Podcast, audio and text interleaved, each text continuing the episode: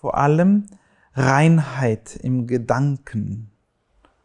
Reinheit im Gedanken und in dem, was man tut. Also, dass es einem wirklich um die Sache geht und mit Leidenschaft dafür brennt. Dann kann man eigentlich fast alles überstehen. Und, und das ist das, was mich schon immer getrieben hat. Ich brenne für das, was ich tue, wirklich. Und ich könnte es niemals etwas tun, wofür ich nicht brenne. Und, bin ehrlich in dem, was ich tue. Und wenn dann Fehler passieren, passieren Fehler und ich versuche sie zu erkennen und dann entschuldige ich mich. Auch das, diese Bereitschaft zu haben, einen Fehler einzugestehen und, und sich bei Kollegen auch zu entschuldigen oder mit Menschen. Das ist sehr, sehr wichtig. Aber dieses Mindset, das ist das, was mich eigentlich am meisten im Leben steuert. Bojan, herzlichen Dank für deine Zeit heute.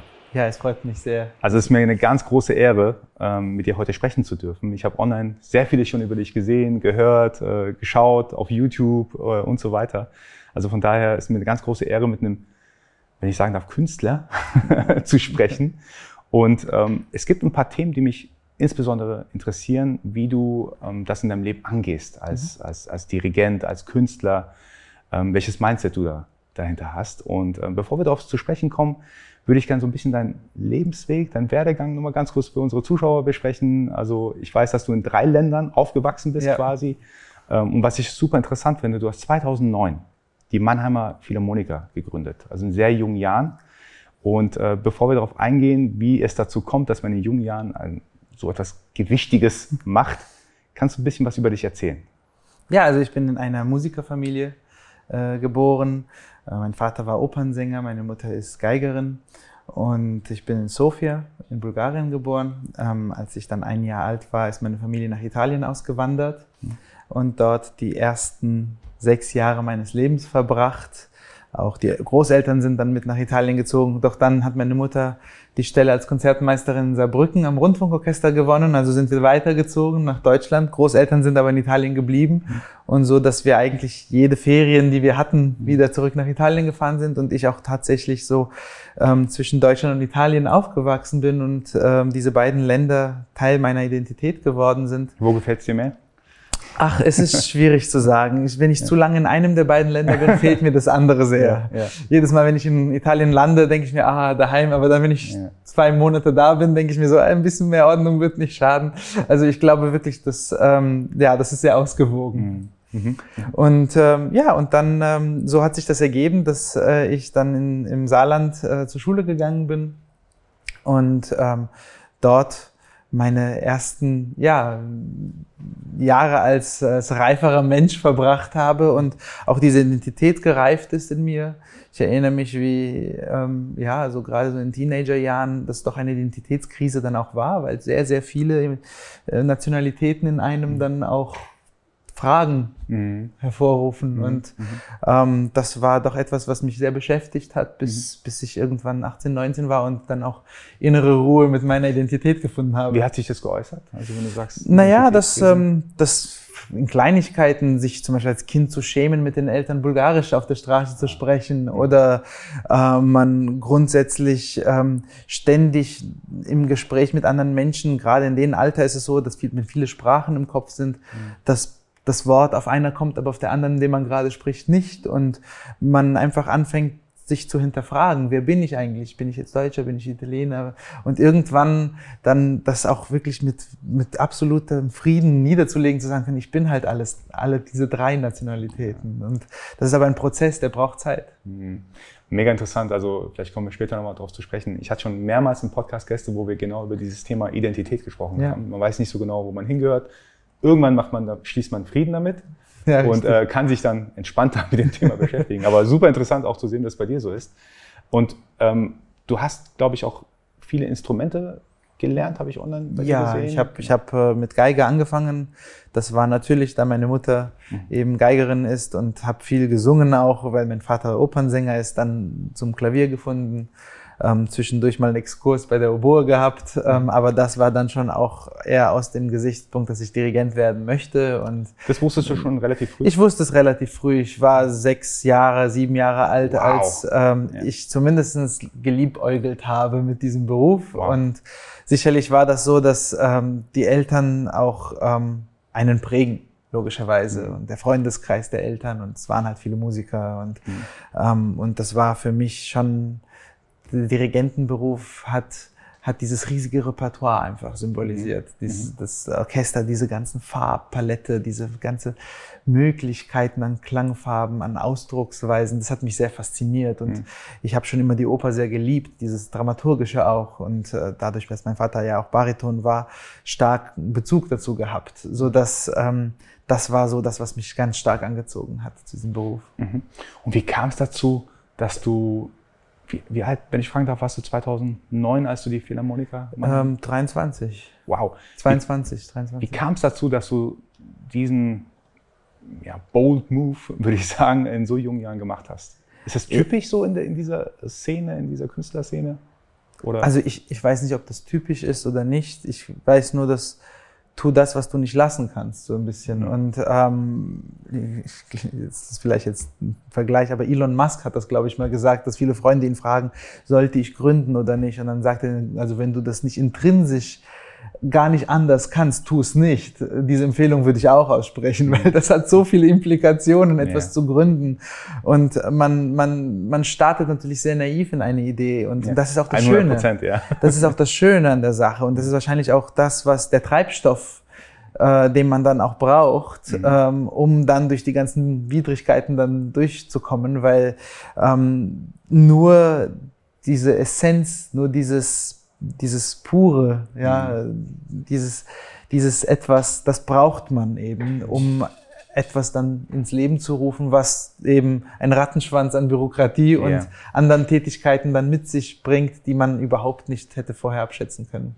Glaube ich dir. Wie groß warst du mit der Philharmoniker bei der Gründung und wie groß bist du jetzt? Also wenn du jetzt so die letzten Jahre mal... 1,93 1,94. ja, genau, das war meine Frage. Ja. Also ähm, wie, seid ihr wie bist du gestartet? Wie viele Leuten? Ähm, wie groß war das Orchester? Das fing alles in meinem Wohnzimmer an. Ich hatte damals einen Kollegen, Adam Schmidt, der inzwischen auch ähm, selber Dirigent ist. Damals hatten wir zusammen mit ihm, er war Orchestermanager, ich mhm. war künstlerischer Leiter mhm. Nichts. Aber die Titel hatten wir schon. Ja. Ähm, Hört sich ja genau, nee, also es fing alles im Wohnzimmer an, viele, viele Gespräche geführt, natürlich viele Tabellen gemacht, äh, Kalkulationen, wie das funktionieren könnte und, und natürlich viele Gespräche mit Kollegen, Musikern. Mhm. Ähm, damals war das ja ein ausschlaggebender Punkt, dass ich wirklich äh, viele Gespräche mit Kommilitonen geführt hatte, die alle mir berichteten von ihren Probespielsituationen bei den Orchestern, wie schwierig es ist, überhaupt Einladungen zu bekommen oder eben, wenn man eingeladen ist, dass man das sofort raushört, ob man Erfahrung hat oder nicht mhm. und dass sie so wenig Möglichkeiten haben, wirklich Erfahrung auf ganz, ganz hohem Niveau zu sammeln, obwohl es ja viele Orchesterakademien und Praktikermöglichkeiten in Orchestern gibt. Trotzdem ist es so, dass es einen hohen Bedarf gibt mhm. ähm, in, in, Deutschland und in Europa. Und das war so für mich der ausschlaggebende ja, Moment, wo ich mir dachte, okay, ich brauche Erfahrung, ihr braucht Erfahrung, lasst uns ein Orchester machen, wo wir alle gemeinsam Erfahrungen auf Augenhöhe sammeln. Mhm. Super interessant. Und wie groß seid ihr jetzt? Ja, jetzt inzwischen ist das ein Büro, haben, es arbeiten acht Leute an dem Projekt, mhm. es ist viereinhalb Vollzeitstellen. Wow. Ähm, und natürlich die Musiker des Orchesters, die aus ganz Europa anreisen. Insgesamt sind es knapp 90, ähm, die ein bisschen mhm. rotieren. Mhm. Ähm, ja, also es ist eine relativ große Operation. Ja, auch ein koordinativer Aufwand, glaube ich, oder? Wenn natürlich. Ja. Generell Eventbranche ist natürlich sehr anstrengend, das ja. muss man einfach sagen.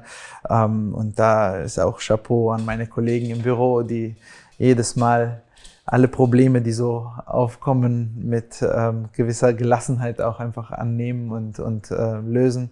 Das ist natürlich nicht einfach und vor allem, man kann am Anfang, wenn man so ein Projekt macht, mit viel Kraft und Energie ähm, wirklich Berge versetzen. Mhm. Aber auf 13 Jahre hin äh, geht das nicht, natürlich. Also ich ja. erinnere mich, wir fingen an, mein Vater hatte damals einen Chrysler Voyager, dann haben wir den umfunktioniert, er hatte so, so Holzpaletten gebaut, mit denen wir die Pauken in dieses Auto cool. reingeschoben cool. haben. Ja. Und ich bin mit einer A-Klasse dreimal hin und her gefahren und die Kontrabasse, ja. Kontrabässe. So richtige Gründermentalität. Also so auch. einfach, das ja. war einfach hands-on irgendwie jetzt gemacht. Aber das 13 Jahre lang, das, das geht nicht. Das heißt, natürlich professionalisiert sich so ein Apparat und Professionalisierung bedeutet meistens teuer werden. und, äh, und dementsprechend braucht das natürlich dann auch die Unterstützer und das alles ist ein sehr, sehr großer Apparat. Mhm.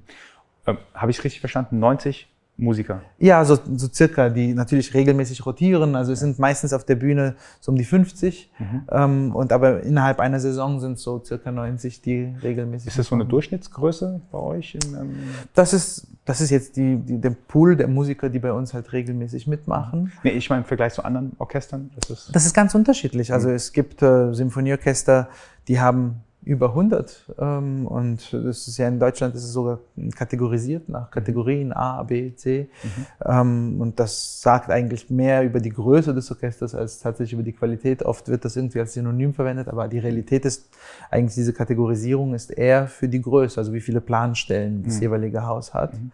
Und ganz kleine Kammerorchester, die dann nur zum Beispiel nur Streicher haben, bis hin eben zu ganz, ganz großen Opernhäusern, die äh, Orchester und Chor und mhm. ähm, alles, was dazu gehört, betreiben. Ich glaube, bei dir ist noch die Besonderheit, äh, es ist ja quasi privat geführt ja. von dir. Also es Richtig. nicht öffentlich. Ähm es ist kein öffentliches Haus. Wir bekommen ja. uns, also zehn Prozent unseres Budgets circa sind öffentliche Gelder, mhm. ähm, Förderung der Stadt Mannheim. Der Rest ist ähm, eingespielt durch Ticketeinnahmen, mhm. Gastspielhonorare und eben äh, Zuwendungen von privaten Förderern. Mhm mega interessantes Setup. Bevor ich zu, mehr zum Thema Mindset komme, ich glaube, du bist auch noch parallel unternehmerisch aktiv. Das ist tatsächlich so. Bei mir hat sich alle, haben sich alle Unternehmungen, die ich gemacht habe, haben sich aus der Leidenschaft für das jeweilige etwas ergeben. Mhm. Also hier in dem Fall, ich habe das Orchester gegründet, weil ich ein Orchester gründen wollte und weil das ist das, was mich interessiert, die Probenarbeit mit den Musikern. Und daraus hat sich eine Unternehmung ergeben und ähm, und jetzt bin ich auch Geschäftsführer dieses Unternehmens. Mhm. Das ist gar nicht so sehr eigentlich mein Fokus und könnte ich, würde ich den Job sofort abgeben. Mhm. Ähm, aber das ist ja auch nicht so einfach. Ja. Ähm, das ist auch mit Budget verbunden und ja. so weiter. Ähm, und das Gleiche ist ähnlich auch mit eNote. Ich habe in Berlin mit Kollegen habe ich ein IT, Musik-IT-Tech-Startup. eNote. eNote heißt genau. das, mhm. ins Leben gerufen. Das ist ähm, tatsächlich das größte Musik-Digitalisierungsprojekt der Geschichte. Also wir mhm. digitalisieren Musiknoten und ähm, wenden künstliche Intelligenz darauf an, dass ähm, eben für Musiker eine neue Möglichkeit der Arbeit mit Musiknoten oh, ähm, oh, schafft. Mhm. Also praktisch von Tablets aus. Es ist eine App für Tablets, mhm. die Funktionalitäten bringt, die man einfach auf Papier oder in anderen Apps nicht hat. Mhm. Äh, und damit das Leben viel einfacher machen und ähm, zeitgemäßer. Und die Idee ist, dass man langfristig Kinder beim Üben unterstützen kann, mhm. Orchester beim Proben, ähm, Theater automatisieren kann, gewisse Prozesse. Also mhm. diese KI ist sehr, sehr stark und, ähm, und eröffnet komplett neue Welten mhm. letztendlich. Mhm. Und auch da, das ist entstanden, nicht weil ich unbedingt das Unternehmen haben wollte. Und da bin ich auch sehr dankbar, dass ich einen Kollegen habe, der äh, Co-Geschäftsführer ist ja. und er auch wirklich die Operations äh, betreut weil das ist wirklich nicht meine Freude an der mhm. Sache, sondern ich bin ein Produktmensch. Also mhm. für mich zählt das Produkt. Ich, ich vergrabe mich gerne ins Produkt. Ich glaube, das ist normal für Künstler. Wir sind Perfektionisten mhm. und, äh, und da, da geht das Herz auf, ja. wenn man sich damit beschäftigen kann. Und dann, wenn eben eine Unternehmung drumherum entsteht, dann ist es eher gezwungenermaßen, wenn ja. man so will. Ja. Wie viele ähm, Aufführungen, äh, Anführungsstrichen, hast du pro Jahr als, als Dirigent? Ah, ich habe eigentlich ja jeden Monat ein, zwei mhm. ungefähr. Mhm. Ähm, das ist so im Moment der Stand, ähm, also so um die 20 bis 30, je nachdem. Wow. Und, Und ja. wie ist so deine Aufteilung zwischen, ich meine, dieser künstlerischen oder dem künstlerischen Dasein, was du äh, verkörperst als Dirigent und ich sage jetzt mal das drumherum, deine, deine Unternehmungen, Administration und so weiter. Also wie viel Zeit blockst du dir für die künstlerische Freiheit, den künstlerischen Akt? Ja, das ist tatsächlich etwas, was man lernen muss. Ähm, und ich glaube auch, ähm, viele Freunde zum Beispiel, die Kinder bekommen. Ich habe noch keine. Ich hoffe bald welche, aber ich habe noch keine. Und trotzdem viele Freunde, die Kinder haben, berichten, ah, ich habe endlich dann gelernt zu üben. Weil äh, plötzlich habe ich viel weniger Zeit ja. und muss das alles in viel kleineren Zeitfenstern reinquetschen und da habe ich plötzlich gemerkt, dass ich viel produktiver wurde. Mhm. Ich glaube, das habe ich auch notgedrungenermaßen recht früh schon gelernt, mhm. weil ähm, meine Zeit war schon immer sehr limitiert mhm. und natürlich durch die zweite Unternehmung jetzt absolut noch mehr. Und ähm, das hat aber dazu geführt, dass ich viel produktiver arbeite in den Momenten, wo ich ähm, eben diese Zeit dann auch dafür blocke. Mhm. Ähm, mein Tag, äh, der, der ist eigentlich ja relativ ähm, gestaltet sich nach den Bedürfnissen, die gerade da sind. Das bedeutet mal ähm, ist es sehr viel Administration, sehr viel E-Note oder sehr viel Philharmoniker, wenn mal Projekte hier anstehen oder eben, ähm, wenn ich gerade da bin, ein schweres Werk zu lernen, dann muss ich mir die Zeit nehmen, um eben dieses Werk jetzt erstmal für mich zu erarbeiten. Also das ist, das ist immer sehr flexibel und agil, würde ich das mal nennen. Interesse halber, wie lange brauchst du, um so ein Werk zu, ah, zu lernen? Ganz unterschiedlich. Also wenn das etwas ist, was ähm, man vielleicht schon mal kannte, gehört mhm. hat und aber einfach noch nie richtig studiert hat, geht das viel schneller. Ähm, und auch da natürlich gibt es verschiedene Stufen des Wissens, Was logischerweise. Was für Zeitraum ist es denn ungefähr? Naja, also das hängt drauf an, davon ab, aber das kann manchmal, wenn es was ist, was man wirklich schnell lernen muss, auch mal über eine Nacht gelernt sein. Oh, aber wow, dann okay. ist es natürlich mhm. dementsprechend oberflächlich ja. gelernt. Ja, ähm, deswegen auch ist das Schöne an unserem Beruf, dass man immer wieder was Neues entdeckt. Ja, also dass man immer immer wieder, ähm, jedes Mal, wenn man eine Partitur aufmacht, neue Sachen entdeckt. Mhm. Und das, viele meiner Kollegen der großen Namen und, und großen Künstlerpersönlichkeiten unserer Zeit sagen ja auch, dass sie mich mit 90, wenn sie eine Partitur aufmachen, immer wieder Neues entdecken. Und mhm. das ist, glaube ich, das wirklich Schöne an dem Beruf, dass es nie langweilig wird. Mhm. Aber wenn es sein muss, natürlich, Einspringer, dann muss man schnell Liefern. über Nacht ja. lernen und ja. in der Lage sein, eine gute, vernünftige Probenarbeit ab dem nächsten Tag zu machen. Und das ist auch etwas, was man natürlich lernt in seinen Jahren als Student und mhm. hoffentlich von seinen Lehrern beigebracht bekommt. Mhm. Mhm. Super interessant. Kommen wir nun zu einem Teil, der für mich mindblowing interessant ist. Und zwar als, ähm, also der Teil Beruf des Dirigenten. Also aus meinen Beobachtungen heraus. Wenn ich einen Dirigenten beobachte, wenn typischerweise sitzt ja zuerst das Orchester, bevor der Dirigent mhm. kommt und dann kommt der Dirigent rein. Und das finde ich das super Interessante. Ähm, man spürt die absolute Präsenz mhm. des Dirigenten. Und ich finde es super interessant, dass man, ähm, dass die Person, die das macht, auch vielleicht eine, vielleicht kann man von Aura sprechen, dass jeder weiß, okay, jetzt muss ich im Moment sein, es geht gleich los. Ähm, da vorne ist jemand, der nicht nur einen Takt vorgibt, sondern alles drumherum auch vorgibt. Und dieses Präsenzthema finde ich unglaublich interessant. Ich glaube nämlich, ähm, ich beobachte auch mein Privatleben hier und da oder auch im beruflichen Kontext, dass natürlich gewisse Menschen eine, eine Präsenz haben, andere eher weniger haben. Also es gibt Leute, die kommen Raum rein, das merkt man sofort, da ist eine Präsenz da so wie ich es online bei dir gesehen habe, ist es genauso. Du hast eine Präsenz, wenn du äh, vor das Orchester trittst. Und meine Frage ist im Grunde, ist es was, was man üben kann, so eine Präsenz aufzubauen? Kommt es oder kommt es natürlich? Wie kannst du aus deinen eigenen Beobachtungen heraus vielleicht äh, dazu was erzählen? Hm, also ich glaube, das ist, das ist schon eine Charakterfrage. Und äh, die Menschen, die ich immer getroffen habe, die so eine solche Aura, wie du das beschreibst, haben, ich kann mir schwer vorstellen, dass sie das trainiert haben. Also irgendwie vom Spiegel oder so. Was man natürlich trainieren kann, ist dann, wie man, wie man in Situationen umgeht und vielleicht seine Schwächen, an denen arbeitet. Weil jeder Mensch hat Stärken und Schwächen im Charakter und, ähm, und die Schwächen können dazu führen, dass die Aura negativ wird. Ähm, und ähm, oder eben toxisch wird oder ja, man kann ja, man hat Menschen, die eine sehr sehr starke Aura haben, aber je nach Laune das extrem schwingen kann, ja. Ähm, und ich glaube, das ist etwas, woran man arbeiten kann aktiv. Ähm, daran zu arbeiten, eine interessante Persönlichkeit zu werden, das finde ich immer sehr künstlich, weil entweder ist man eine, entweder ist man jemand, der ähm, beziehungsweise andersrum, man kann an seiner Kompetenz arbeiten, man kann an seinem Wissen arbeiten, man kann an seinen Interessen arbeiten. Und das alles in der Summe wird, ob man will oder nicht, eine interessante Persönlichkeit gestalten und, und bilden. Und man wird es dann sein. Ähm, wie extrovers ist man oder wie introvers, das hat wenig damit zu tun, mit was für eine Aura man versprüht. Ich kenne Menschen, die extrem introvers, introvers sind ähm, und vielleicht nicht auffallen, aber in dem Moment, wo sie ein Wort sagen, gehört ihnen der Raum. Mhm.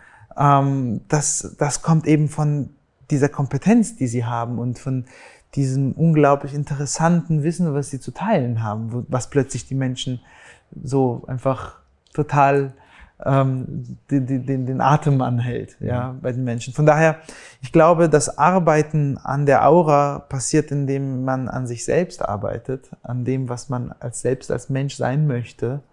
Und dann passiert alles andere drumherum, was eben, was wir nicht beschreiben können, automatisch. Mhm. Fällt es dir aber auch selber auf, dass du, ähm, dass wenn du zum Beispiel jetzt von Orchester bist, dass da sich irgendwas an der Stimmung im Orchester ändert? Ähm, oder fällt dir sowas gar nicht Natürlich, ganz ja. klar. Also wenn, wenn, wenn ich von einem Orchester probe und ähm, ich habe etwas zu sagen, wenn das, was ich zu sagen habe, wirklich tief ist und wirklich berührend ist in dem Moment, eine Stimmungslage oder eine Idee, die, die wirklich interessant ist, das wird anziehen. Hingegen, wenn ich weniger zu sagen habe zu einer gewissen Stelle, dann wirkt das platter, oberflächlicher und weniger ähm, anziehend. Und ich bin der Meinung, dass je mehr man sich selbst geformt hat und je mehr man Interessantes zu teilen hat mit den Menschen, desto mehr werden die Menschen ständig hinhören wollen. Mhm. Und das habe ich selbst gemerkt, dass natürlich, ich habe als junger Dirigent angefangen, hatte eher viel auf Intuitionsbasis mitzuteilen. Ähm, und inzwischen, glaube ich, ist ein Punkt erreicht, wo ich sehr viel auch bewusst ähm, einfach weiß, was ich tue in den Proben. Und, ähm, und auch weiß, in dem Moment, wenn ich was wirklich Gutes zu sagen habe, weiß ich, das war jetzt, das war jetzt gut. Und, ähm, und ich spüre auch in dem Moment, wie einfach das Interesse des Orchesters da ist. Ähm, viel, viel bewusster passieren die Sachen. Deswegen ist es auch so wichtig zu unterrichten, finde ich. Mhm. Also mein Job ist ja eigentlich ein Unterrichtsjob, wenn man so will. Mhm. Als Dirigent, wir, wir unterrichten ständig. Mhm. Und das Unterrichten zwingt einen, Prozesse oder eigene Intuitionen zu analysieren und in Worte zu fassen, um sie dann zu transportieren.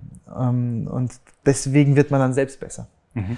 Äh, jeder, der unterrichtet, kann eigentlich bezeugen, dass er besser wurde in dem, was er tut, weil er es unterrichten muss. Mhm. Und deswegen kann ich das nur ähm, stark empfehlen, ähm, sein Wissen weiterzugeben, weil das führt dazu, dass man selber besser wird in dem, was man tut. Mhm. Ist es mehr ein, ein Handwerk, ein Handwerk für dich oder was sehr Emotionales für dich? Wenn du zum Beispiel eine Partitüre lernst und ähm, mit deinen Orchestermusikern das durchgehst, wie empfindest du das? Also beides. Ähm, es gibt Momente, da sitze ich vor einer Partitur und weine. Mhm.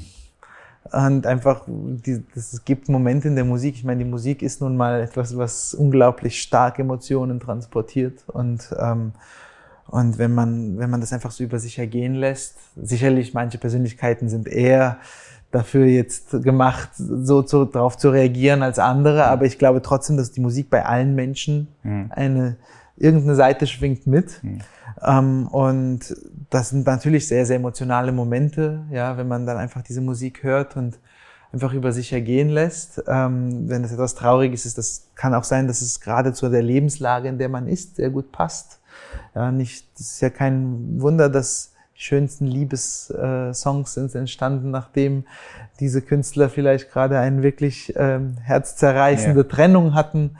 Ähm, und wenn man das dann hört und vielleicht selbst gerade durch so etwas geht, dann, dann trifft das natürlich einen sehr, sehr stark. Mhm. Ähm, und das sind so Momente natürlich, da ist die Emotion ganz stark. Ähm, aber es ist einfach auch natürlich ein Handwerk, weil Perfektion kann man nur hervorbringen, indem man viel, viel, viel übt. Und ähm, das ist ein Sport, das ist ein Handwerk, mhm. ein Instrument zu spielen. Und auch das Dirigieren ist ein gewisses Handwerk, weil eine Phrase zu zeigen und, und mit den Händen, mit den Händen zu malen, letztendlich, mhm. ähm, kann man schön und nicht schön machen. Mhm. Und, und das führt dann eben dazu, ob es, ob es choreografisch ansprechender ist, wird dazu führen, dass die Musiker es schöner spielen oder ob es eher nicht so ansprechend ist und dann vielleicht auch nicht so gut transportiert, die Idee, die man hat. Ich finde es sowieso super interessant, dass man mit ähm, als Dirigent vorne quasi die Musik visuell macht. Also nicht nur hörbar, sondern auch visuell darstellt. Finde ich super interessant. Und was ich auch noch sagen wollte, ähm, so Live-Orchestermusik, äh, das, das durchströmt ja den ganzen Körper. Also ähm, ich habe vor kurzem ein Orchester hören dürfen und das ist ja unplugged, also ohne digitale Beiwerke und so weiter. Und das geht durch den ganzen Körper hindurch. Das ist so interessant. Aber was ich fragen wollte, wenn du jetzt zum Beispiel eine Partitur einstudierst, du interpretierst ja auch das, was der Komponist vor hunderten Jahren sozusagen äh, sich dabei gedacht hat. Und du kannst ihn auch nicht mehr fragen, nee. was hast du dir dabei gedacht?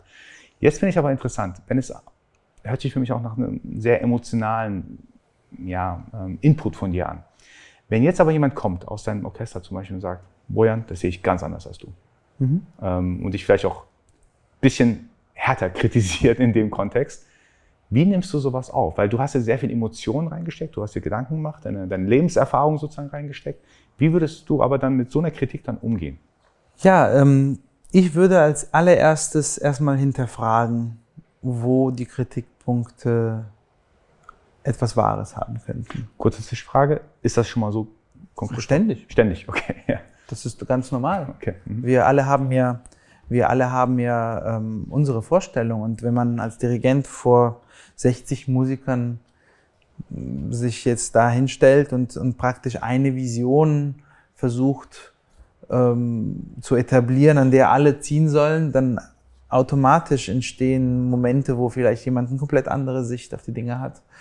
Ähm, und natürlich, klar, je mehr das Orchester diese Sicht folgen möchte, weil sie das ähnlich empfindet, desto mehr entsteht dann auch eine positive Energie. Wenn man das ganze Orchester gegen sich spürt, dann kann das eine ziemlich schlimme Woche werden, mhm. logischerweise. Ähm, aber so Einzelfälle gibt es immer. Und, und da muss man auch wirklich sich hinterfragen und gucken, das, was der Kollege jetzt vorschlägt, inwiefern hat er recht zu 100 Prozent oder eben in gewissen Aspekten.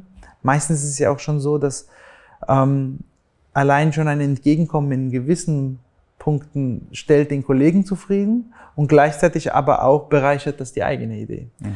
Ähm, und und ähm, dann ist meistens schon ein viel besseres Resultat dadurch erreicht. Ist das auch ein, eine Ego-Frage in dem Moment? Ich finde, Ego hat halt in der Musik nichts verloren. Mhm. Ähm, also klar, es sieht vielleicht sehr stark danach aus, weil wir vorne stehen auf der Bühne ähm, und, äh, und man Applaus bekommt. Das, das kann man sehr schnell, auch als Künstler kann man sehr schnell da reinrutschen. Aber ich finde halt gerade in dem Moment, wo Ego ins Spiel kommt und es nur einem darum geht, es so zu machen, wie man es jetzt selbst will, ähm, wird es ärmer.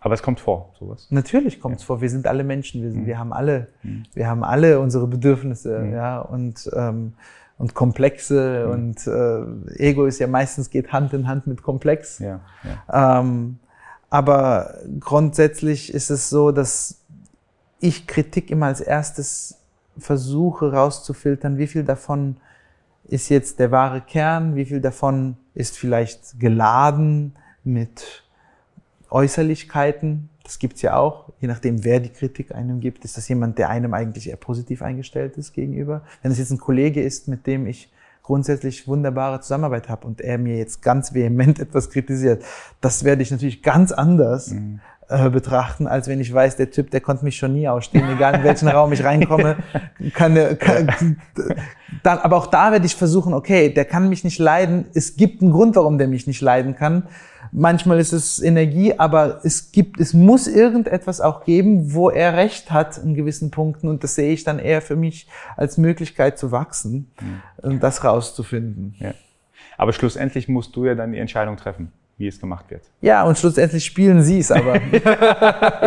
ja, also das heißt, ähm, das ist ja dieses schöne Balance ja. auch, dieses ja. Nehmen und Geben. Also am Ende klinge ich nicht ja, ja. Ähm, aber trotzdem dieses mystische, was man wirklich nicht beschreiben kann, wie sehr man einen Musiker dazu inspirieren kann, auf eine gewisse Art und Weise zu spielen, nur durch die Gestik und die Gedanken, also vor allem die Gedanken sind es. Also wenn du an etwas ganz, ganz stark denkst, passiert das. Ja. Das ist ja im Leben immer so. Ja. ja, das ist, du denkst an etwas, du willst das, willst das und dann passiert das. Ja. Du, du wirst es provozieren, ob ja. du willst oder nicht. Ja. Deswegen auch nicht an, an Sachen denken, die man nicht will, weil man provoziert die Sachen, die man nicht will. 100 Ja, und das fällt ja sowieso schwer. Also mhm. man denkt ja oft an Sachen, ah, ich will nicht, dass das passiert, dann passiert genau das. Ja, mhm. weil viel zu viel Gedankengut in das investiert, was man nicht wollte. Ja. Und das Gleiche ist es bei uns auch. Wenn ich ganz stark daran denke, wie ich den Klang haben möchte und plötzlich spielt das Horn lauter, obwohl ich dem das niemals gesagt habe, aber ich habe es mir einfach so stark vorgestellt, dass irgendwie ist der Gedanke, dieser Funke ist rübergekommen. Ja, krass. Das ist, das ist etwas, was ich immer noch nicht erklären kann, wie das möglich ist und vielleicht auch Gott sei Dank nicht erklären kann. Und das ist das, was dann letztendlich mir wiederum auch ein bisschen Kraft äh, gibt, indem ich, äh, auch wenn vielleicht etwas nicht hundertprozentig ähm, gleich abgestimmt ist, aber in dem Moment, wenn der Flow stimmt, wenn die Energie stimmt, dann werden es oft die Musiker so spielen, vielleicht auch unbewusst, wie mhm. man es denn sich wirklich in dem Moment vorstellt. Geht auch mal was schief? Also bei, bei Auftritten, ja. Natürlich, ja, ständig. Aber hast du was, wo du sagst, oh nee, das war eine Vollkatastrophe und. Ich finde generell, also je perfektionistischer man ist, desto lockerer muss man mit, mit Fehlern umgehen. Das ist interessant. Je perfektionistischer man ist, desto lockerer muss man mit Fehlern umgehen. Ja, stimmt. Ja, ja. Weil man sowieso Fehler nicht haben möchte. Ja, und desto. Perfektion ist auch nicht möglich. Perfektion ist nicht möglich, aber ich finde den Anspruch an Perfektion, das ist möglich und das muss man tun. Also das, für ja. mich, ich rede jetzt für mich.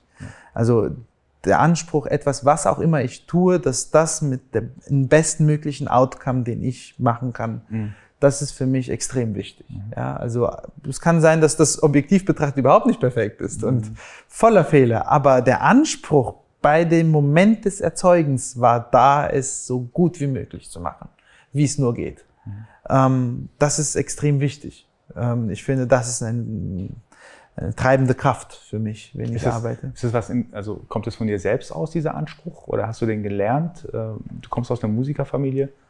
Wie, wie ist das Bestimmt eine Kombination aus allem. Mhm. Ähm, ich erinnere mich auch, als ich damals ähm, also es ist ja positiv und negativ aus einer Musikerfamilie zu kommen. Das Positive ist, man bekommt unglaublich viel einfach mitgegeben, unbewusst auch und auch bewusst. Ich erinnere mich, wie meine Mutter mich in den Proben gezerrt hat beim, vom Orchester und danach mit mir Analysen gefahren hat, was gut und was nicht gut war. Und ich als, was man halt so macht, als Siebenjähriger hatte ich äh, ganz andere Ideen, als, ja, als jetzt da zu gucken, warum mir jetzt diese Phrase nicht gefallen hat. Äh, ich habe immer versucht, ja, ja, hat mir gefallen und ja. gefallen war die falsche Antwort, weil dann musste ich lange mit ihr analysieren, was alles nicht gut war.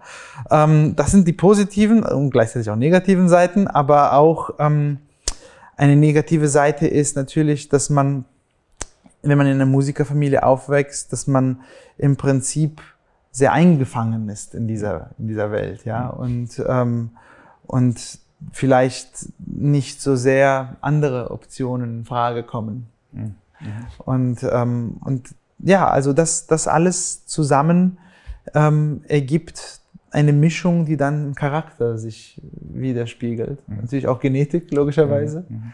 Und das führt dazu, ähm, eben, ob man sehr perfektionistisch ist oder nicht. Aber natürlich üben, das forciert einen dazu, ähm, eine gewisse Sauberkeit zu erreichen in dem, was man tut. Ja, ein gewisses Handwerk muss einfach gepflegt sein. Mhm. Kann, auch wenn man ein Möbelstück, äh, ein Schreiner, eine gewisse Perfektion muss es haben, ja. damit man es überhaupt als Stuhl erkennen kann. Ja, ja? Und, und das ist, glaube ich, ähm, einfach in jedem Job, der handwerklich ähm, ist eigentlich in allem, was man tut. Man muss ja einfach den Anspruch haben, es gut zu tun. Wenn ich nochmal zurück auf das Thema Präsenz kommen kann. Aus dem Vorgespräch weiß ich, dass du äh, auch immer sehr weit in die Zukunft schaust, natürlich auch vorstellst, was in Zukunft passieren soll. Wir haben vorher darüber gesprochen gehabt, dass natürlich passieren kann, dass man dann nicht mehr in der Gegenwart sozusagen anwesend ist, sondern ja. eher in der Zukunft lebt was ja auch nicht so gut ist, ehrlich gesagt. Natürlich nicht. Ähm, bevor wir auf das Thema zu sprechen kommen und äh, nochmal zurück zur Präsenz gehen können, wie schaffst du es trotzdem, ich sage jetzt mal, vor einem Auftritt, vor was Großem, was du gerade machst, super präsent im Moment zu sein? Also ich kann mir nämlich vorstellen, als, als Geschäftsführer und Dirigent, also als Künstler, aber auch als, als Geschäftsmann dahinter, hat man ja auch tausend andere Dinge im Kopf als nur die Kunst. Aber wie schaffst du es on point vor einem, vor einem Auftritt sozusagen, jetzt bin ich total präsent, weil ich ganz genau weiß, dass auch viele das, vieles davon abhängt, dass es ein Erfolg mhm. wird. Ähm, also meditierst du, also hast du irgendwelche Tools, die du irgendwie anwendest? Äh, wie schaffst du das? Das fiel mir schon immer sehr leicht. Mhm. Ähm, ich konnte mich schon immer sehr stark abstrahieren in dem Moment, an dem ich, also in dem Moment, wo ich vor das Orchester trete und proben muss. Da geht's mir nur um die Musik. Oder wo ich ein Konzert habe. Ich Bist du in dem Moment bewusst und du denkst an nichts anderes? Mich interessiert gar nichts. Möge die Welt irgendwie untergehen. In dem Moment geht's mir nur um diese Story, um diese Musik, die wir jetzt gerade machen. Und das ist ja meistens ein, eine Geschichte, die wir erzählen und ein, eigentlich, eigentlich ist das fast schon ein, ein, ein, ein Hafen für mich, ein emotionaler Hafen in dem Moment, wo ich Musik machen kann. Mhm. Ja, weil da geht's um das Reinste, um, das, um, um, um die pure Form der Seele ja, und ihrer Zustände. Mega. Ich glaube, ich spüre absolut, was du sagst gerade, ja. Und, und deswegen ist es so, dass in dem Moment mir alles total egal ist. Mhm. Ähm, und das, das vielleicht, vielleicht tatsächlich, weil es so schön ist, ist es fast schon etwas, was ich freue mich darauf, dass ich jetzt einfach sagen kann, alles andere ist total egal, ja. weil das ist, worum es mir geht. Ja, und, und deswegen ist es mir immer sehr leicht in diesen Momenten, ähm, einfach abzuschalten und mich voll auf den Moment zu konzentrieren. Und ich finde auch, das hat wenig mit den, den Zukunftsvisionen und den Plänen und, und alles, was man zu tun, weil in dem Moment ist es ja eigentlich, warum man das alles macht, ist das, das ist das, ja, und klar, je mehr man davon haben kann, umso schöner ist es, aber äh, am Ende ist man ja gerade in dem Moment und das, man, man denkt nicht an die Zukunft. Also ich denke nicht an die Zukunft. Denkst du im Umkehrschluss, wenn ich jetzt gerade etwas tue, wo ich überhaupt nicht präsent bin, dass das eigentlich was ist, was ich eher lassen sollte, weil es mich nicht interessiert, wahrscheinlich emotional nicht berührt. Das ist so ein ja gut, es gibt ständig Aufgaben, die außerhalb der Musik liegen, Buchhaltung oder was weiß ich, alles, was ich am liebsten nicht tun möchte. Mhm. Ja, klar, also es ist, es ist klar, es ist voller Aufgaben, die alles andere mit meiner Leidenschaft äh, zu tun haben und, ähm, und das auch für mich als eine sehr lästige Tätigkeit mhm. äh, betrachtet werden und ähm, die ich sofort abgeben würde, mhm. äh, wüsste ich, dass, dass es eine Person gibt, der ich das anvertrauen könnte. Gibt es Momente, wo du denkst, außerhalb der Musik, ah, jetzt würde ich eigentlich gerne mehr präsenter sein? Also gibt es irgendwas in der Freizeit oder irgendwie im Umgang mit anderen Menschen oder was auch immer, wo es dir auffällt, ich bin gerade nicht präsent?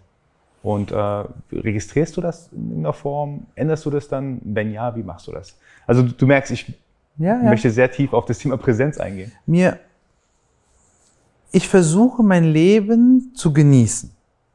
Das heißt jetzt, ich versuche die Momente zu leben, in denen ich bin. Wenn ich jetzt mit Freunden bin, dann versuche ich das intensiv, die Gespräche, da präsent zu sein eben. Ähm, oder wenn ich eine Auszeit nehme mit meiner Frau und wir vielleicht ein Boot mieten und irgendwo dann auf dem Wasser, dann versuche ich wirklich einfach nur diesen Moment den Sonnenuntergang oder irgendetwas. Musst du dich dran erinnern? Nein, ist nee. das, das, das, okay. das, das, so, so, so, so ticke ich, mhm. ja. Und gleichzeitig fällt es mir schwer, und das ist, wo ich an mir immer wieder appelliere, nicht in der Zukunft unterzugehen, an der Zukunft zu ertrinken.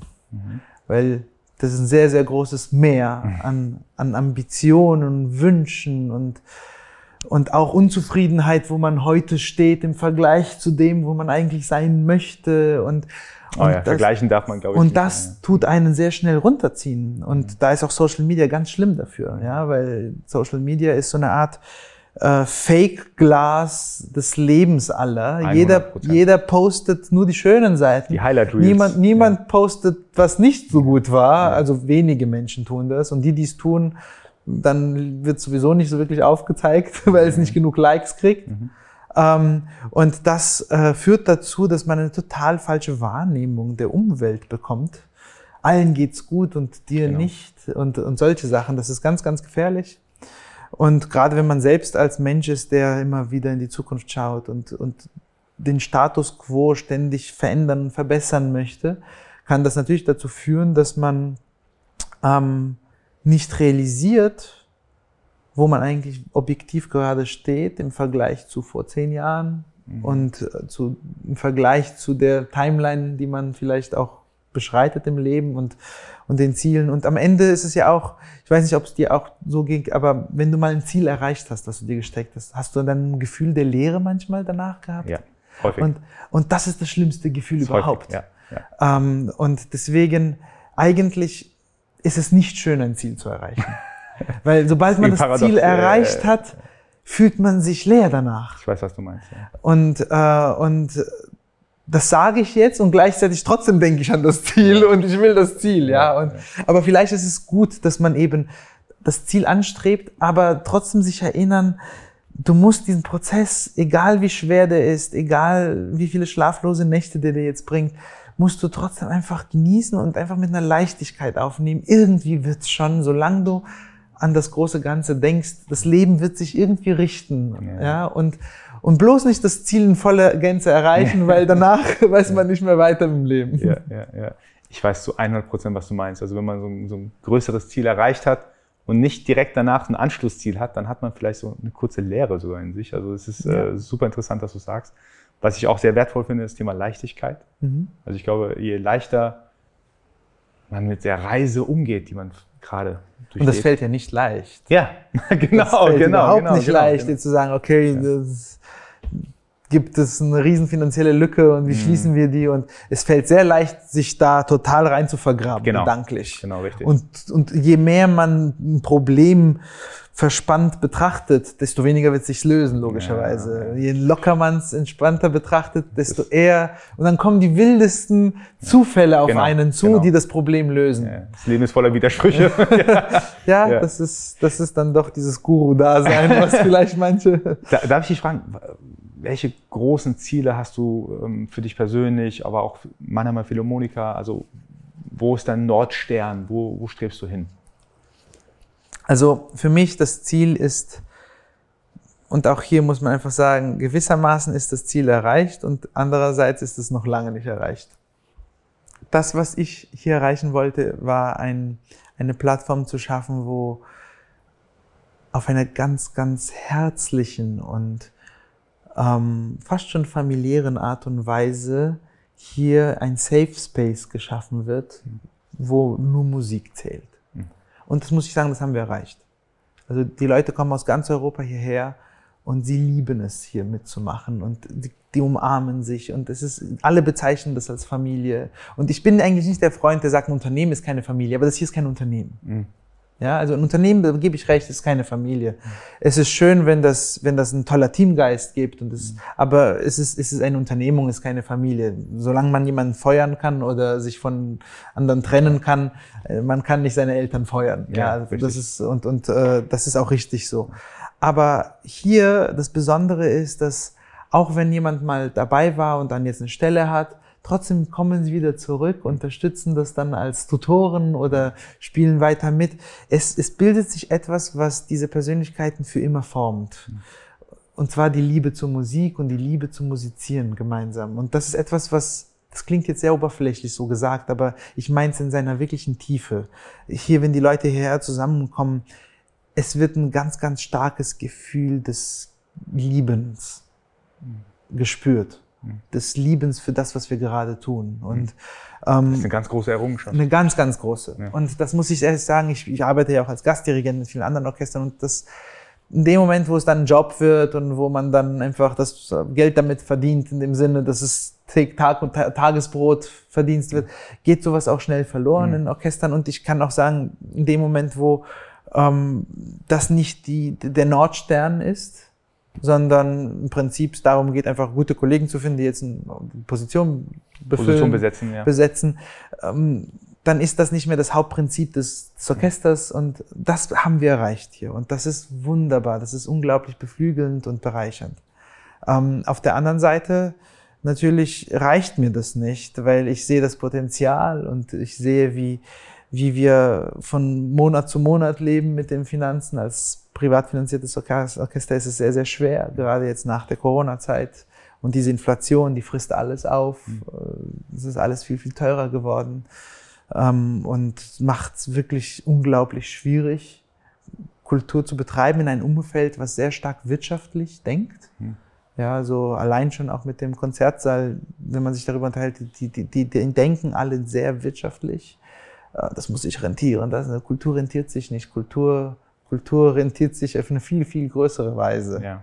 100 ähm, Prozent, ja. Wir haben, wir haben sogar versucht, äh, die Universität Heidelberg hat dann mal eine Studie gemacht, um einfach auch finanziell zu errechnen, ob sich Kultur rentiert. Und ja, sie rentiert sich.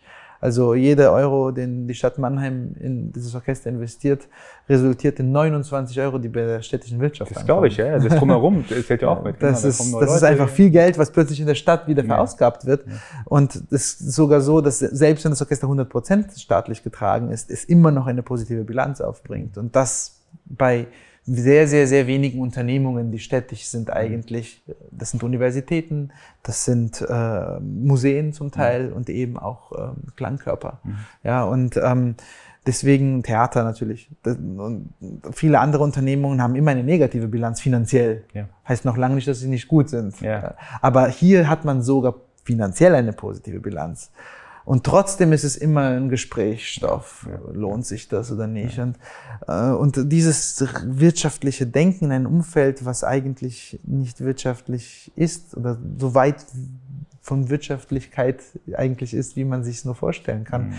das ist sehr belastend. Mhm. Äh, und das ist natürlich etwas, wo mein Ziel ist, eine Ausstattung, eine finanzielle Ausstattung zu finden, wo dieses Orchester wirklich aufblühen kann, mhm. sein Potenzial voll ausleben kann. Wir haben das große Glück, dass inzwischen die größten Künstlerpersönlichkeiten unserer Zeit nach Mannheim mit uns musizieren kommen. Ja, mega. Ja, also es kommen die wirklich, das ist auch nicht übertrieben, wenn ich sage, ja, Marta Agerich, Misha Maisky, Sonja Joncheva, eine der größten Sopranistinnen unserer Zeit, ähm, Daniel Trifonov wird kommen. Also es sind wirklich die Namen unserer Zeit, die Künstler, die kommen fühlen sich unglaublich wohl hier und kommen gerne und immer wieder. Das, das ist erreicht. Aber jetzt mehr davon. Ja, ja so, das ist das Ziel. Mehr, mehr von dem, was wir in dem Kleinen haben, mehr davon in der Größe, weil es noch mehr Leute anstecken kann, noch mehr Gutes bewirken kann. Wir machen so viele Bildungskonzerte für die Kinder. Wir haben letztes Mal tausend äh, Kinder mit äh, Eltern im Saal gehabt, kostenlos. Das ist für mich, also für, für mich, für mich eigentlich Kultur müsste kostenlos sein. Ja, mhm. also ich, dieses Konzept von Ticketverkauf, das stört mich schon. Ja, das, das machen wir, weil man das tun muss. Logischerweise, man muss es kofinanzieren und was nichts kostet, ist nichts wert. äh, diese Mentalität im Menschen, Menschen, ist drin, leider, ja. ähm, ja. das ist, das ist pervers. Ja. Äh, wenn man inkompetent ist, dann ist der Preis das, was das Einzige, was man als Kriterium nehmen kann, ob etwas gut ist oder nicht. Wenn ich dir einen Diamanten gebe und du dich mit Diamanten nicht auskennst und ich sage, hier 10 Euro, möchtest du den haben, dann wirst du dran zweifeln. Wenn ich dir den, den gleichen Stein gebe und sage, der kostet jetzt eine Million, dann würdest du sagen, ja, der natürlich. Und war der gleiche Stein. Du, du, du kannst es nicht abschätzen und deswegen wirst du immer das Teurere nehmen, wenn du inkompetent in dem Bereich bist. Ja, krass, du hast vollkommen recht, ja. Ja, und, und, und das ist halt etwas, was, ich sehr schade finde und umso wichtiger finde, dass man halt gerade in den Bereichen, wo es um Kinder geht, um, um Bildung, dass die Orchester kostenlose Arbeit leisten, mhm.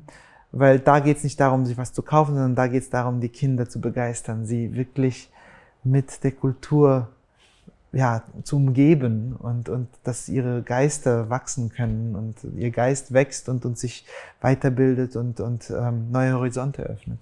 Ich finde das so krass, du hast vor, vor 14 Jahren quasi eine Idee gehabt, die sich jetzt in diese Realität manifestiert hat. Ähm, so wie du sagst, sehr große Musiker, bekannte Musiker kommen zu dir nach Mannheim, um hier zu spielen. Also mega Respekt und, äh, von meiner Seite aus, muss ich wirklich sagen. Und wenn wir jetzt auf deine privaten Ziele kommen, also jetzt nicht familiär vielleicht, natürlich deine, mhm. deine Sache, aber für dich persönlich, wie was ist deine Zukunftsvision für dich selbst? Also auch deine, deine Wachstumsvision vielleicht. Was möchtest du lernen für dich selbst? Wohin möchtest du dich entwickeln? Also ich möchte meine Leidenschaften ausleben können. Das ist das, was für mich wichtig ist. Ich möchte, wenn ich neue entdecke, Zeit habe, diese dann auch zu verfolgen. Ich möchte lernen, besser den Moment zu genießen noch besser, mhm. obwohl ich das tue, aber trotzdem, ich glaube, nicht genug. Ähm, Wie willst du das lernen? Ja, durch Dankbarkeit. Mhm. Wir hatten uns ja eben auch mal ein bisschen darüber mhm. unterhalten. Mhm. Ähm, ich glaube, das ist etwas, das ich oft vergesse mhm. und auch mir sagen muss, sei mal dankbar für das, was du hast. Mhm. Das ist äh, nicht selbstverständlich. Und auch, dass soweit du gekommen bist, ähm, das, muss, das muss man auch mal einfach mal festhalten für sich. Sich selbst so ein bisschen auf die Schultern klopfen und sagen, du hast was geschafft? Ich weiß nicht Schultern klopfen, aber einfach mal so, so, eine, so eine Art kurz, kurz Momentaufnahme und objektive Betrachtung der Situation. Ich glaube, das, das, das reicht mir schon. Mhm. Ja, einfach, ich, ich brauche das nicht, das, das ist nicht, das, das, ich, ich mag auch nicht Lob von außen, das, das, das, das brauche ich nicht. Mhm. Kritik viel eher, manchmal regt mich das auch, aber trotzdem, ich, ich, ich wachse daran.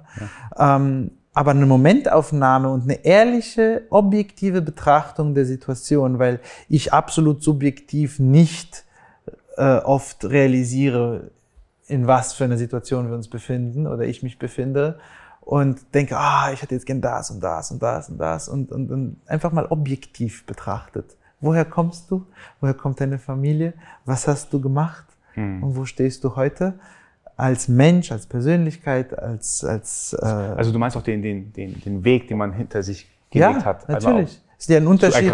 Ist ein Unterschied, ob man ähm, in Bulgarien geboren wurde und die Familie zweimal ausgewandert ist und zweimal von Null angefangen hat, oder man in einen Lebensumstand reingeboren wurde, wo einfach zum Beispiel Finanzen nie ein Problem waren. Mhm. Ja. Mhm.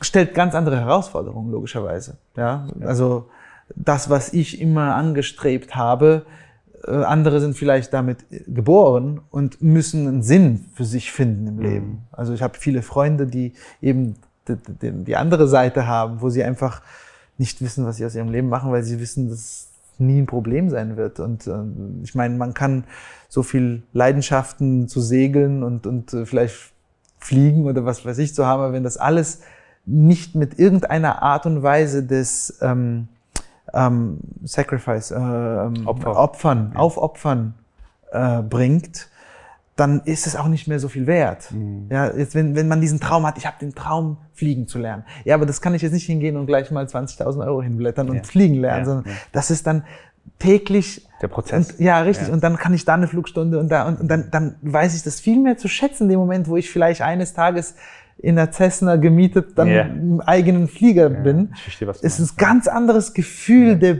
des Befriedigens, ich hab's geschafft, als wenn ich von Anfang an, das noch nie eine Frage war, dass ich das machen kann. Ganz andere Probleme, ja. Und, und deswegen, ich finde es wichtig, sich selbst immer in Relation zu setzen von den Lebensumständen, wo man ist, wo man wenn, wenn man eine Ausbildung genießen konnte, wenn man Harvard studieren konnte und immer die besten Schulen und immer die besten Lehrer, oder hat man, ist man in Indien geboren und äh, vielleicht sogar im Slum und, und, und arbeitet heute bei Google. Tja, das ist doch, was ist das für eine, Krass. ja, also das ist ein ganz anderer Weg. Also, und das ist auch nicht wertend gemeint. Wir Menschen sind alle unterschiedlich und wir kommen alle aus unterschiedlichen Gegebenheiten und die Frage ist, was mache ich damit? Und wohin komme ich und was, äh, was passiert mit mir persönlich als, als Mensch. Manche Menschen sind in einem Umfeld geboren, wo es Ver Vergewaltigung, Gewalt daheim mhm. gab und, und, und sind heute unglaubliche, weise Menschen, die, die eben vielleicht sogar andere beflügeln ähm, und, und, und, und auch äh, ja, ähm, eine, eine, eine Mediatorrolle einnehmen. Mhm. Ja, und, und das ist genauso groß zu denken. Dieses Vergleichen, was du sagst, das ist falsch. Und das ist leider sehr stark in unserer menschlichen Natur. Mhm. Und durch diese Social Medien sehr stark äh, noch mehr getriggert. Ja, weil wir einfach ständig, ständig haben wir Bilder, wie es denn anders sein könnte. Und, und sehr wenig vergleichen wir mit dem Umfeld, in dem wir eigentlich in, entstanden sind und herkommen. Und das ist etwas, was ich mir wünschen würde, das noch besser mit umzugehen und noch besser, ja, für mich, das ist ein Ziel auf jeden Fall. Bist du persönlich ähm, competitive, also wettbewerbsorientiert? Hintergrund der Frage ist nämlich, wenn ich jetzt zum Beispiel ich beobachte häufiger, dass zum Beispiel, wenn zwei Unternehmenslenker zusammenkommen, mhm. da schon eine gewisse Art von Competitiveness mhm. da ist. So, wer ist der Erfolgreichere, mhm. wer, wer, macht größere Ansagen und so mhm. weiter und so fort. Jetzt kommt aber natürlich einerseits dein, ja, als Geschäftsführer sozusagen deiner Unternehmungen, aber auf der anderen Seite auch der Künstler. Wenn du auf einen anderen Dirigenten triffst, der auch sehr, sehr mhm. gut ist, was für Emotionen und Gefühle entstehen da bei dir? Ich bin eigentlich überhaupt nicht competitive anderen gegenüber. Mhm. Ähm, das habe ich öfter schon bemerkt. Also ich, ich, mag auch nicht Wettbewerbe. Ich mag auch nicht irgendwie ähm, Rennen oder solche Sachen. Also das, das ist überhaupt nicht mein Ding. Ähm, ich bin unglaublich mir selbst gegenüber competitive. Mhm. Ähm, wenn ich weiß, ich könnte das, aber ich kann es gerade nicht, da bin ich unglaublich ja. Es äh, triggert dich sozusagen. Es triggert mich sehr stark. Ja. Wenn ich einen Kollegen sehe, der mir gefällt, ich, ich, ich empfinde Freude. Ganz ehrlich. Also wirklich nackte Ehrlichkeit. Ähm, ich weiß, es ist nicht für alle Menschen so, aber ich empfinde absolute Freude. Da ist jemand, den, und dann kann ich auch stundenlang dem zuhören und zugucken. Auch Bewunderung dann. Bewunderung ja. und es ist mir auch egal, ob es jemand anderes ist oder ich. Mhm. Natürlich, klar, wenn, wenn mir etwas sehr gefällt, versuche ich, versuche ich zu lernen, was gefällt mir daran, was macht er so toll und vielleicht kann ich ja auch was davon und nicht unbedingt, weil ich jetzt auch, ich will auch, sondern weil das meine Leidenschaft ist, mein Beruf ist und wenn mir etwas gefällt, dann möchte ich auch in der Lage sein, es, es so gut äh, rüberzubringen, ja, aber nicht aus Neid. Ich ja. habe auch dieses Gefühl für Neid habe ich eigentlich noch nie empfunden. Super. Ja, das, das habe ich, ich bin nicht neidisch. Ähm, ich freue mich wirklich ehrlich für andere Menschen. Ähm, der Erfolg von anderen Menschen, der freut mich. Das, was, wo ich vielleicht manchmal traurig bin, ist, wenn ich wüsste, okay, ich, ich, ich habe, ich würde das vielleicht auch verdienen. Das ist etwas, und da muss ich an, an mir arbeiten, dass ich einfach sage, lass den Gedanken los. Welt ist nicht fair. ja, es, ist leider, kein, ja. es ist kein, es ist kein irgendwie zentrale äh, Wirtschaft, wo okay, der und der und der alle gleich, deswegen kriegt ihr alle gleich. So funktioniert die Welt nicht. Die haben die Erwartung, dass es fair ist, aber ist es leider nicht. Es ist nicht fair ja. und es ist voller Missverständnisse und ähm, und man muss einfach Frieden schließen mit diesem Gedanken. Mhm. Ähm, und das aber empfinde ich nicht als Neid. Das ist nicht Neid, sondern das ist eher so ein Gefühl für Gerechtigkeit, was ich schon immer hatte. Ja. Ähm, und, und so ein innerliches Bedürfnis Gerechtigkeit. Also wenn mich zu Unrecht äh, gesagt wird, dass ich jenes oder folgendes gesagt hätte und das stimmt nicht, dann, dann brennt das in mir, weil ich der ganzen Welt beweisen will, das stimmt nicht. Und das macht man nur noch schlimmer, nur noch schlechter, weil dann dieses Hinterherlaufen, dann sagen, ja, siehst du, wenn es dem so wichtig ist, dann ist da was falsch, also da, da, da ist was nicht richtig. Und eigentlich ist es genau das Gegenteil. Und ähm, man kann es nicht richtig machen und man muss sich davon befreien, von diesem Gedanken, Gerechtigkeit zu schaffen. Und mhm. gerade wenn das für einen sehr, sehr wichtig ist, dann ist das ein sehr, sehr schwerer Gedanke. Ich spüre absolut, was du sagst. muss ich wirklich sagen. Insgesamt, also super interessant, was du gerade gesagt hast, äh, Bojan. Ich will auch nicht zu viel deiner Zeit natürlich nehmen. Deswegen würde ich so langsam Richtung Abschluss des Podcasts kommen. Ich hoffe aber auch, dass wir uns irgendwann vielleicht wieder ja, sehr, unterhalten sehr können, weil ich könnte mich doch stundenlang mit dir unterhalten. Und bevor ich meine letzte Frage stelle, meine letzte Mindset-Frage, wo können die Menschen dir online folgen, wenn sie mit denen Kontakt treten wollen oder mit dem Mannheimer Philharmoniker in Kontakt treten wollen? Also mannheimerphilharmoniker.de, dann ist man direkt äh, bei uns in den Konzerten und wir sind auch, wir haben einen Freundeskreis, da kann man dann beitreten, kostet nicht viel und dann hat man auch nach den Konzerten immer die Möglichkeit, wir haben schöne Empfänge, wo wir zusammen sind, da kann man sich kennenlernen. Ansonsten auf meiner Webseite äh, bojanvidenov.com, darüber gibt es auch ein Kontaktformular, da mhm. kann man auch mir schreiben. Super, vielen Dank dafür. Dann komme ich jetzt zu meiner letzten Frage, die ich natürlich, äh, die ich dir stelle, wie ich auch allen anderen Gästen stelle.